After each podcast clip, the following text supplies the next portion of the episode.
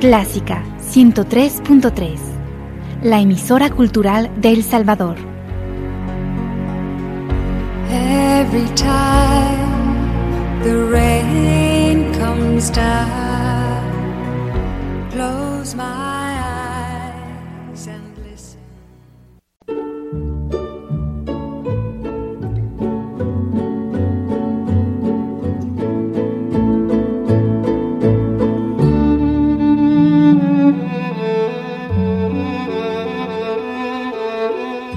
Usted sintoniza Clásica 103.3.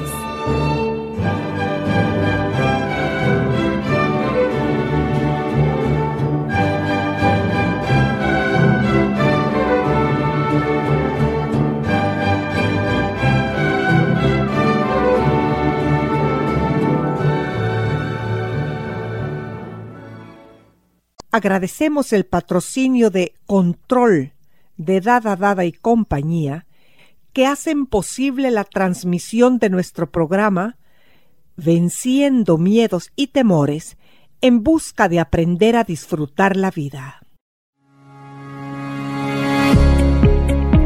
Dada Dada y compañía, una empresa con amplia experiencia en el sector de la distribución de soluciones tecnológicas de monitoreo para vehículos, presenta Control, Sistema de Administración de Flotas. Más que un sistema de monitoreo GPS, Control es su herramienta para monitoreo y control de operaciones y logística, establecimiento de rutas, medición de productividad, gestión de flotas, análisis de tiempos, gestión de combustible y mantenimientos. Con Control, podrá optimizar tiempo, recursos y hacer más ágil la administración de su flota vehicular. Para más información, contáctenos al PBX 2246-9200. Con Control, usted tiene el control. Control es un producto de Dada Dada y compañía. Confianza, tecnología, innovación.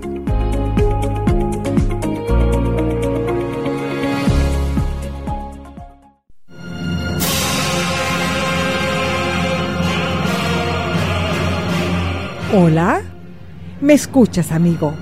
¿Me escuchas amiga?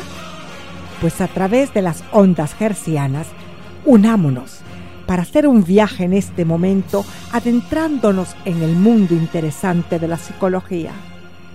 Son tus pasos y acciones de cada día encaminados a conocerte mejor.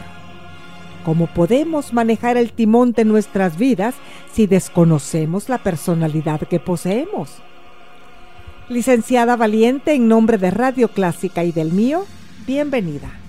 Pues muchas gracias por la bienvenida que me das y el gusto que yo siento de estar contigo este día y preparar y compartir con las personas el programa de hoy. Gracias Fabiola. Por favor, platicarle a los radio oyentes el tema que vas a tratar este día. Pues vamos a hablar, fíjate, del egoísmo como la causa principal de la ruptura y de los fracasos en las relaciones, sobre todo de pareja, pero en cualquier tipo de relación. Y en el mundo entero, el mundo fracasa por egoísmo. Así es. Fíjate, es una palabra que utilizamos a veces a la ligera, sin darle el profundo sentido que tiene y las consecuencias. Y la mayoría, fíjate, de los estudios en, los cuales se busca investigar cuál es la causa de los divorcios, qué es lo que lleva a las parejas a la separación o a los divorcios, a las rupturas, se encuentra que es esta, el egoísmo. Y el egoísmo, fíjate, tiene que ver con esa búsqueda insaciable muchas veces de resolver lo mío, de resolver mis necesidades, de satisfacer lo que yo quiero, de darle lugar a mis sentimientos, de obtener la satisfacción a mi búsqueda de placer, etcétera, etcétera. Pero todo tiene que ver con mí y yo. Es como si el mundo girara alrededor de la persona. Y todo lo que gira a su alrededor tiene que beneficiarle y tiene que servirle en algo generalmente, fíjate, es la satisfacción de necesidades y la búsqueda de beneficios. tanto materiales como eh, psicológicos y emocionales. Decían las abuelitas, no hay fracaso más grande que, que pensar primero yo, segundo yo, tercero yo. Así es, porque de eso se trata el egoísmo. Y fíjate que hay grados, ¿verdad? Como en todo hay grados. Las personas somos egoístas todas en alguna medida. Y este egoísmo va en incremento dependiendo de diferentes factores. Nuestro temperamento, la manera de ser que cada uno tiene, hay temperamentos más dados al egoísmo que otros. La educación, la formación recibida en la infancia, las experiencias también de la niñez, si fuiste abusado, maltratado, abandonado, o si por el contrario te daban todo lo que querías y satisfacías siempre todo lo que tus antojos tenían de las cosas. Las experiencias, fíjate, en la juventud también determinan el grado de egoísmo que vamos a presentar en la adultez. Y en general todo lo que ha sido el entorno y el ambiente, la educación, la cultura y todo lo que ha ido rodeándonos, además de lo que somos en esencia. Y esto produce como resultado el que hay diferentes grados de egoísmo.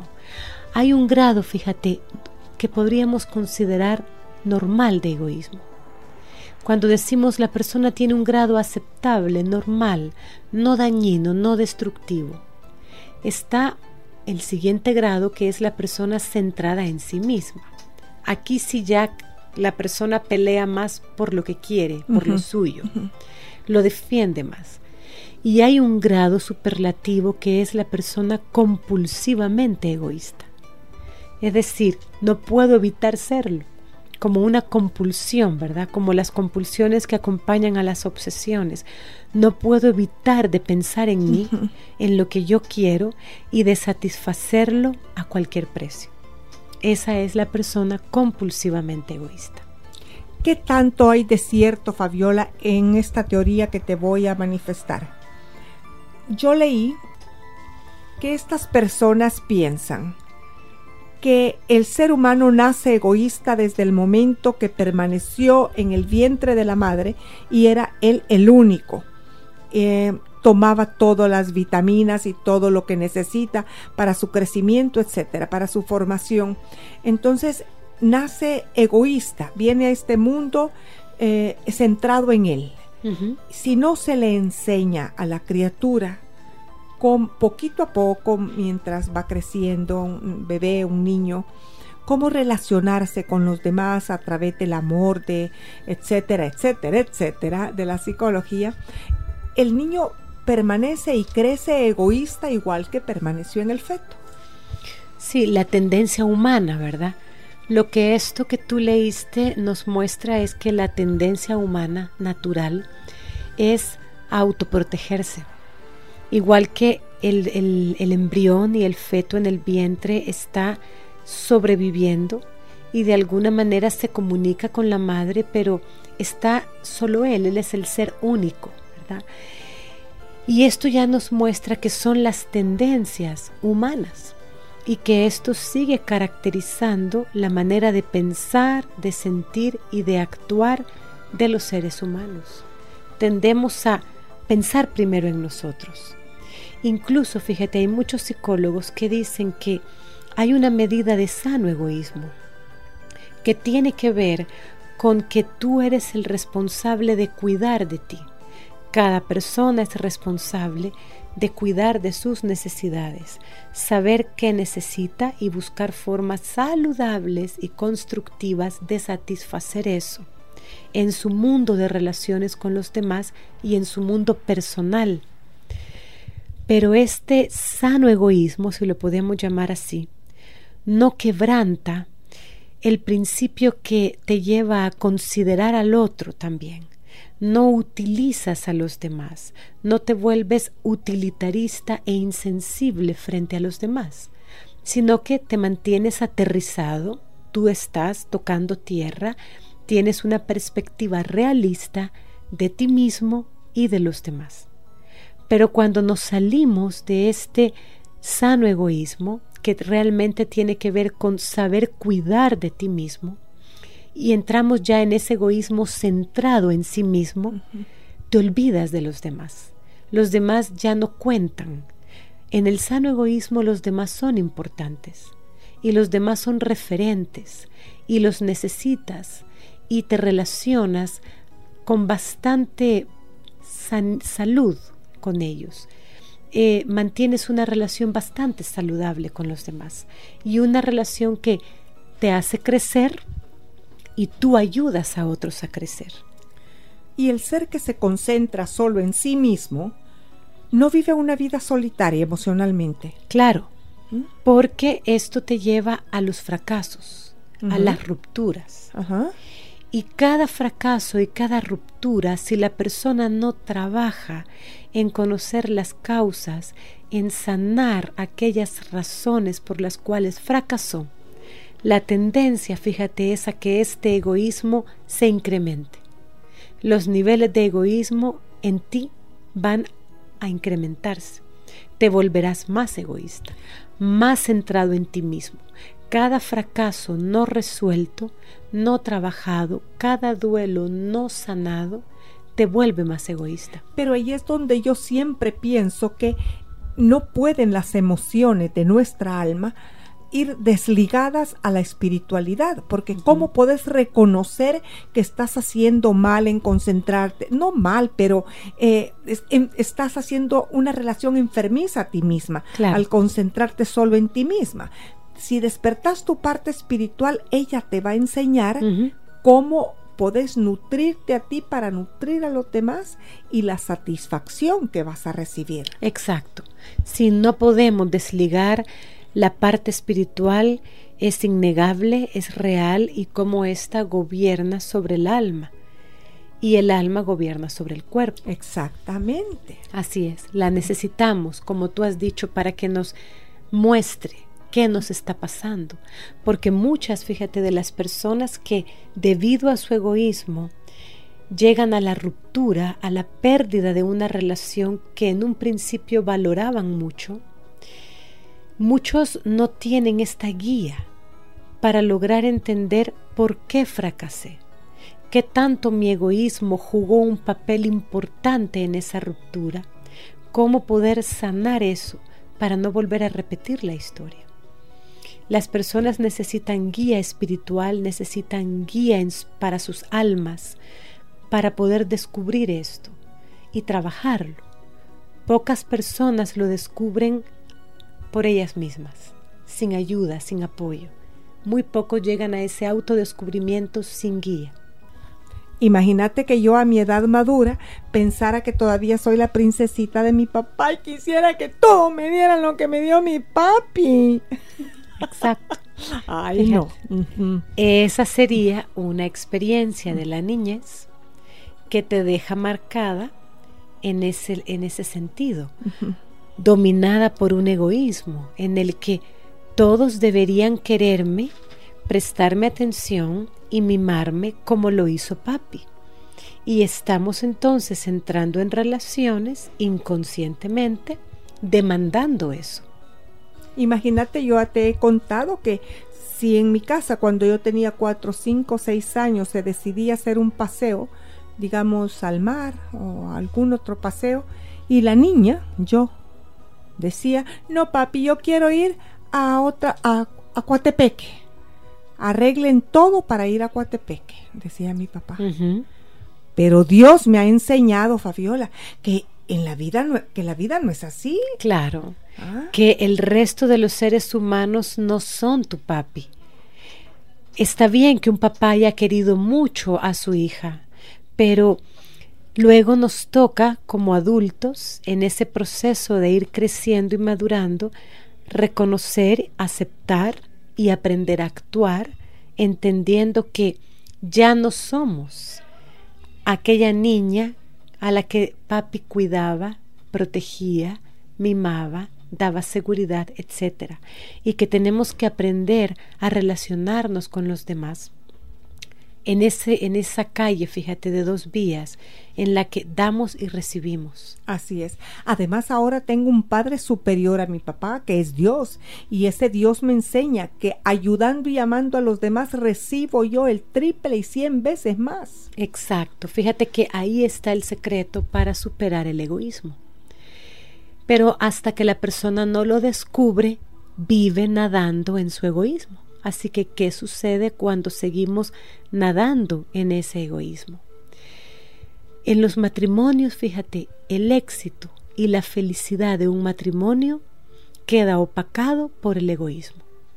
Si ambas partes o una de ellas está dominada por ese egoísmo centrado en sí mismo o se vuelven compulsivamente egoístas, el éxito y la felicidad de ese matrimonio está destinado al fracaso. Y muchos de ellos no lo saben y están como en un deslizadero. Pero lo estamos escuchando ahora. Así es, tenemos la oportunidad. Y tenemos muchas oportunidades, esta es solo una de ellas. Pero hay personas, fíjate, dominadas por este egocentrismo que escogen a sus cónyuges o escogen a la pareja basado en estas razones egoístas esta persona o este hombre o esta mujer debe satisfacerme, tiene que, y le imponemos al otro el tiene y debe. Y estamos urdiendo planes egoístas en esa unión. Por lo tanto, la otra parte que recibe estos planes egoístas, que se ve receptora de estos planes egoístas, va, fíjate, mermando su capacidad de amar a ese ser egoísta. Se va como diluyendo el amor, se va como borrando. Y toda aquella capacidad interpersonal de dar y recibir en el cónyuge víctima del egoísmo se pierde. Es como que se produce un bloqueo, quedan bloqueados en su capacidad de relacionarse con el otro de forma saludable.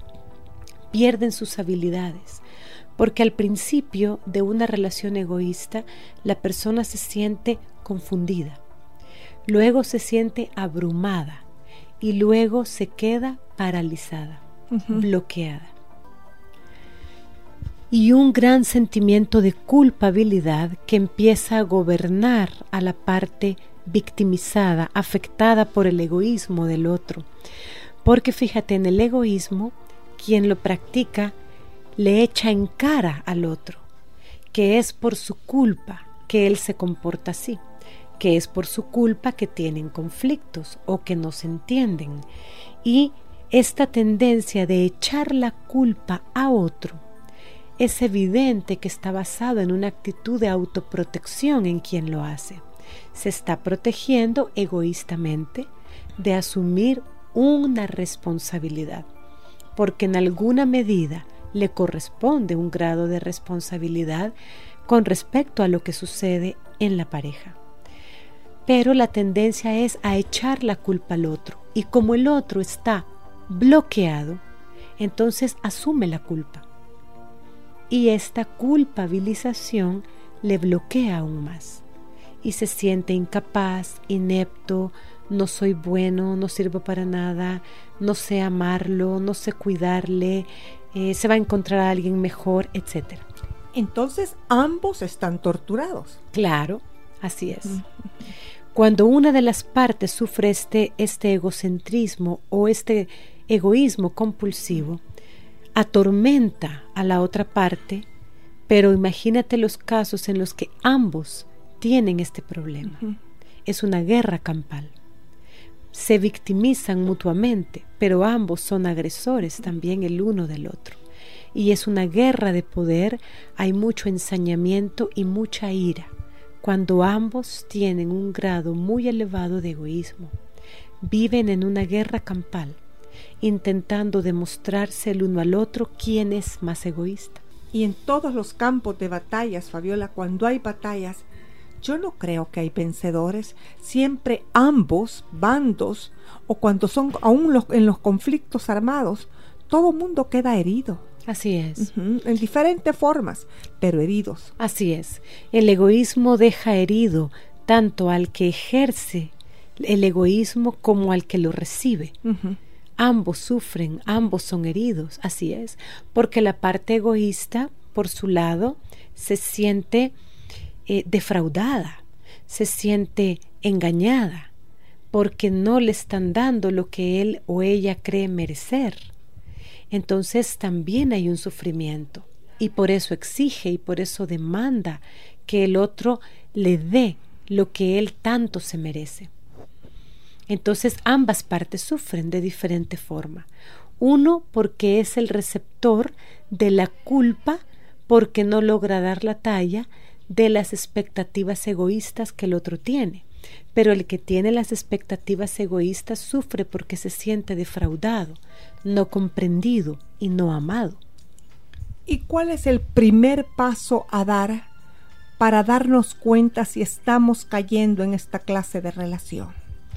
Fíjate que algo que nos revela mucho a nosotros es la forma en la que hablamos. ¿Cómo estructuras tu lenguaje? ¿Cuál es la forma en la que tú expresas tus palabras? Está mostrándote qué es lo que hay en tu mente y qué es lo que hay en tus sentimientos. O sea que espiritualmente dicen, y yo lo creo, que lo que está en el corazón por la boca sale. Exacto. Entonces lo que sale por tu boca revela tu egoísmo. Y cuando hablamos mucho, fíjate, en primera persona, yo insisto, yo quiero, yo puedo, yo necesito. Y cuando el yo estructura la mayor parte de tus frases, ¿verdad? O el mí, es que a mí no me comprende, es que él a mí no me da lo que necesito, es que él a mí no me presta atención. Y el yo y el mí forman siempre tus frases. La mayor parte de lo que dices está reflejando eso cuando enseñaban los pronombres en el colegio. Yo, me, mi, conmigo. Exacto. Tú, te, ti, contigo.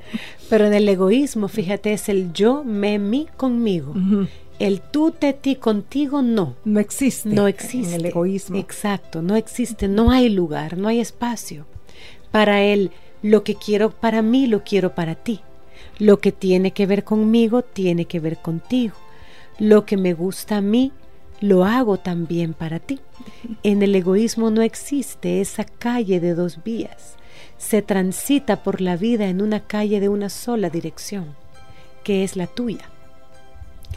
Y por eso, fíjate, las personas egoístas se vuelven rígidas, mentalmente rígidas, mentalmente se vuelven intolerantes ante los demás, es decir, se vuelven intolerantes ante los deseos y las necesidades de los demás. Es como si aprendieran en el egoísmo a no respetar ni los deseos ni las necesidades de los demás. Quedan eclipsadas por las propias. Y esto va volviendo a la persona egoísta insensible a las necesidades y sentimientos de la otra persona, con lo que termina ahogando la relación. Y aquí es donde vienen las rupturas o muchas veces, fíjate, las infidelidades. Fíjate qué trascendencia tiene el egoísmo. Y cuando nos dicen, no seas egoísta, pensá en los demás, creemos que es una exageración de nuestros padres, de nuestros tutores. Sí. Pero hay algo profundísimo en esta enseñanza. Claro que sí. Hay algo que puede traer vida o puede traer muerte. Fíjate que como la persona egoísta, lo que decíamos, se vuelve rígida e intolerante, su mente no considera el hecho de incluir a otros y que el incluir a otros sea gratificante para ella porque aprende a pensar en los polos extremos. Yo estoy en un polo y si me olvido de que yo estoy ahí y que todo debe girar a mi alrededor para pensar en los demás, la persona egoísta piensa que entonces se va a ir al otro extremo, donde pensará solo en los demás y se olvidará de sí misma. Y eso no lo puede tolerar, no lo puede permitir pero en realidad no te vas al otro extremo, no te olvidas de ti mismo, aprendes el equilibrio. a balancearte en ese equilibrio en el que tus necesidades son importantes, pero también las de los demás lo son. Y en esa medida en la que contribuyes con el otro, el otro contribuye con las tuyas. Y hay un enriquecimiento y un crecimiento mutuo. Eso es algo precioso, maravilloso. Así es. Dos crecen mejor que uno solo. Fabiola, muchísimas gracias por este programa que nos has brindado. Y ustedes amigos y amigas recuerden que dos crecen mejor que uno solo. Deseo que el Todopoderoso los llene de bendiciones y de mucha alegría, siempre. Si tienes un aporte, un comentario o pregunta, escríbenos. Nos gusta tener contacto con ustedes. Nuestros teléfonos 2246 9348 y 7910 4175. Hasta pronto.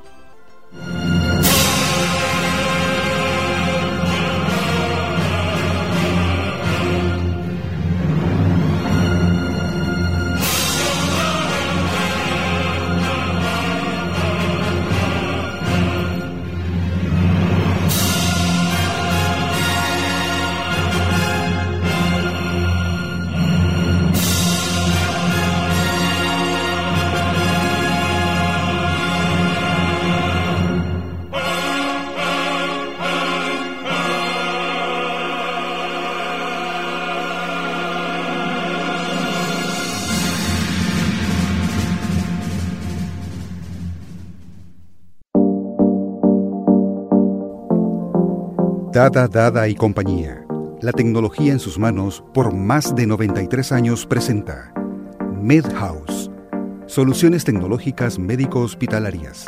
Anestesia, ventilación mecánica, ventilación de emergencia, cuidado neonatal, imágenes médicas, ventilación para cuido en casa, monitoreo de paciente, fisioterapia, rehabilitación, ortopedia blanda Contáctenos al 2246-9266 y conozca nuestras soluciones biomédicas, programas de mantenimiento preventivos y correctivos, asesoría y capacitación. O visítenos en nuestra sala de ventas ubicada en 21 Avenida Norte y Tercera Calle Poniente, edificio Ericsson San Salvador. MedHouse, soluciones médico-hospitalarias, una división de Dada Dada y compañía. Confianza tecnología, innovación.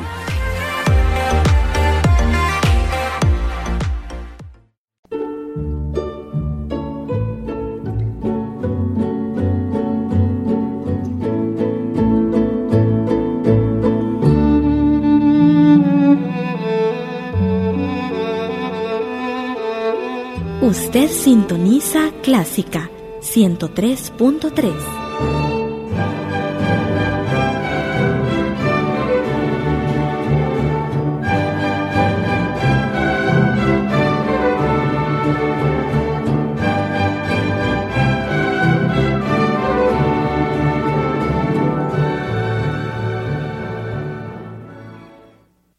Radio Clásica del Salvador presentó el programa Sinatra and Friends, una producción original de Radio Clásica conducida por José Guerrero.